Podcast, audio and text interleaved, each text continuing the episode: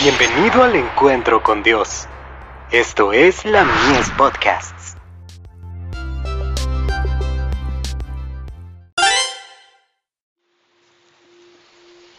Recibiréis poder. El Espíritu nos hace hijos de Dios. Porque todos los que son guiados por el Espíritu de Dios, estos son hijos de Dios. Romanos capítulo 8, verso 14. Cristo ocupó su lugar entre los hombres como oráculo de Dios. Habló como quien tiene autoridad, dirigiéndose a la gente con expresiones vigorosas y exigiendo fe implícita y obediencia. Como pueblo, hemos fundamentado nuestra fe sobre principios establecidos en la Biblia. También empeñamos mente y corazón para obedecer la palabra de vida y para seguir un así dice el Señor. Toda nuestra esperanza presente y futura depende de nuestro parentesco con Cristo y con Dios. Pablo se expresa con vigor para confirmar nuestra fe al respecto. A quienes son guiados por el Espíritu de Dios y en cuyos corazones habita la gracia de Cristo, el apóstol les dice, el Espíritu mismo da testimonio a nuestro Espíritu de que somos hijos de Dios.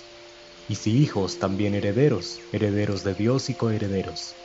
Si es que padecemos juntamente con Él, para que juntamente con Él seamos glorificados.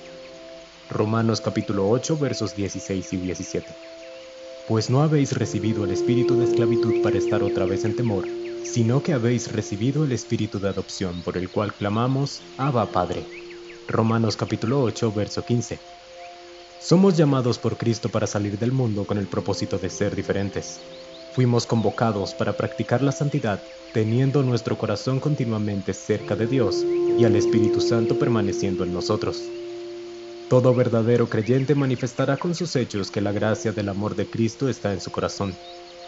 Donde una vez hubo desconocimiento de Dios, será evidente la coparticipación con Él. Donde hubo manifestaciones de la naturaleza carnal, ahora se verán los atributos divinos. Sus hijos deben llegar a ser obreros de la justicia y buscar al Señor en forma continua para que les agrade hacer su voluntad. Esto los hará completos en Cristo. Con sus vidas manifestarán a los ángeles, a los hombres y a los mundos no caídos que han sido conformados a la voluntad de Dios y que son leales adherentes de los principios de su reino. Habitando el Espíritu Santo por la fe en sus corazones, entrarán en relación con Cristo y los unos con los otros. Así se producirán en ellos los preciosos frutos de la santidad. The Review and Herald, 19 de agosto de 1909.